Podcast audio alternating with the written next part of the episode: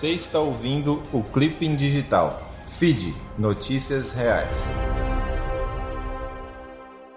Edição 193, 1 de junho de 2021.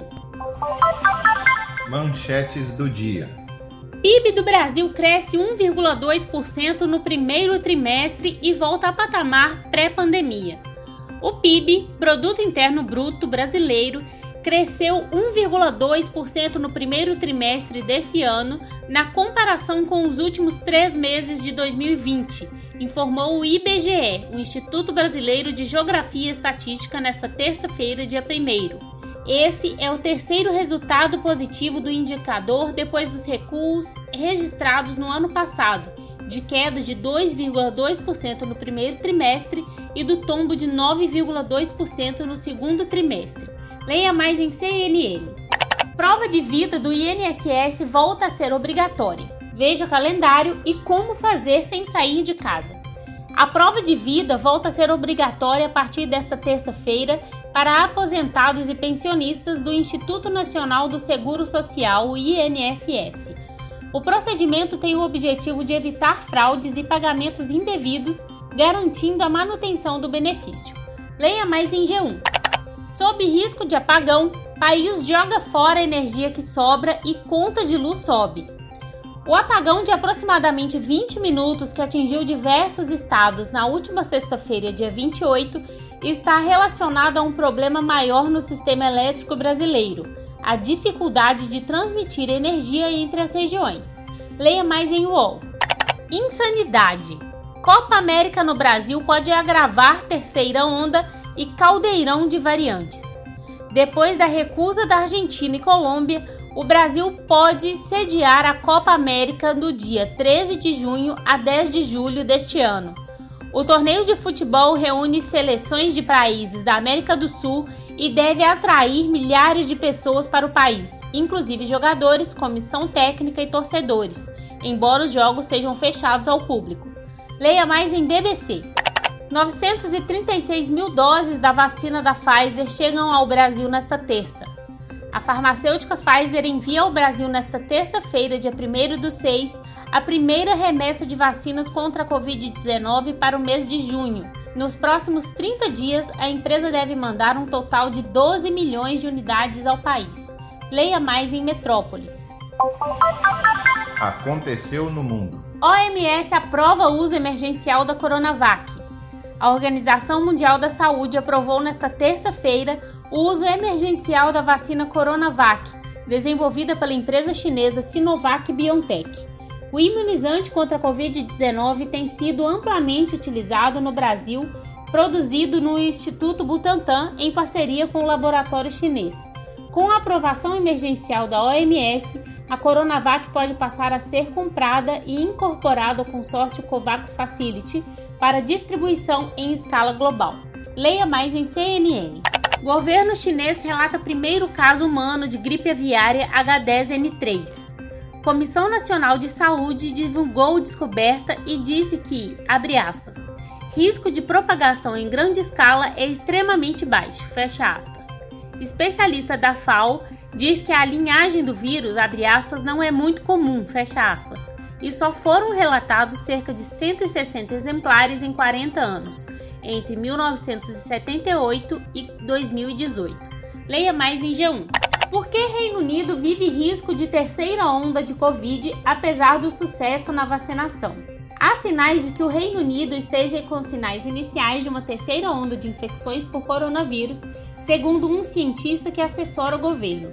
O professor Ravi Gupta, da Universidade de Cambridge, na Inglaterra, disse que, embora os novos casos sejam relativamente baixos, a variante indiana do vírus está contribuindo para um, aspas, crescimento exponencial. Leia mais em BBC. Papa Francisco amplia sanções sobre pedofilia na Igreja Católica.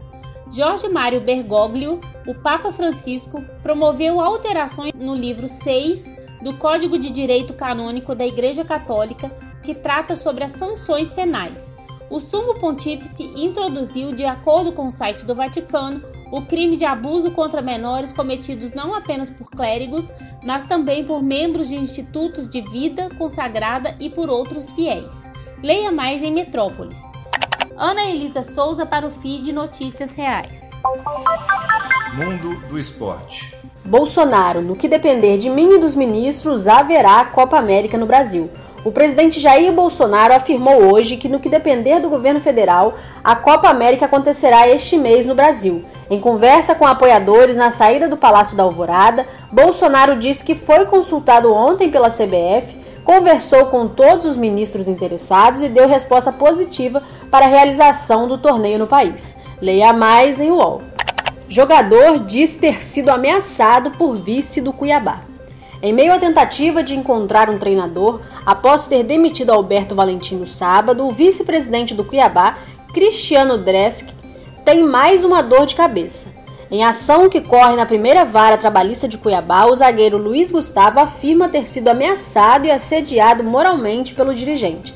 Ele cobra 2,5 milhões de reais do clube, valor referente a verbas trabalhistas e outras obrigações. Leia mais em GE. Seleção feminina de vôlei vence o Japão pela Liga das Nações. A seleção brasileira feminina de vôlei iniciou a segunda semana da Liga das Nações com uma grande vitória sobre o Japão por 3 a 0 nesta segunda-feira em Rimini, na Itália. O time do técnico José Roberto Guimarães não deu oportunidade às orientais, que ainda não haviam perdido um set na competição, e venceram por 3 a 0 com parciais de 25 a 15, 25 a 19 e 25 a 21. Leia mais em Super Esportes. Essa é boa. Brasileira sem movimento nos braços realiza sonho, ser maquiadora. Clélia Rodrigues sempre amou maquiagem e hoje vibra por estar realizada profissionalmente como maquiadora profissional, o maior sonho que tinha. E a comemoração se torna ainda mais especial quando conhecemos a história dessa mineira de Teixeiras. Ela nasceu com uma condição que a faz não conseguir movimentar os braços. Muito do que normalmente se faz com a mão, Clélia, hoje com 27 anos, faz com a boca. Ela que precisou de muita determinação para chegar até aqui. Clélia conta com muito orgulho que sempre demonstrou habilidade com atividades ditas manuais. Escrever, colocar a linha na agulha, desenhar. A falta de mobilidade nos braços foi um obstáculo, de fato, mas não a impediu de realizar tudo que sempre gostou. Leia mais em Só Notícia Boa.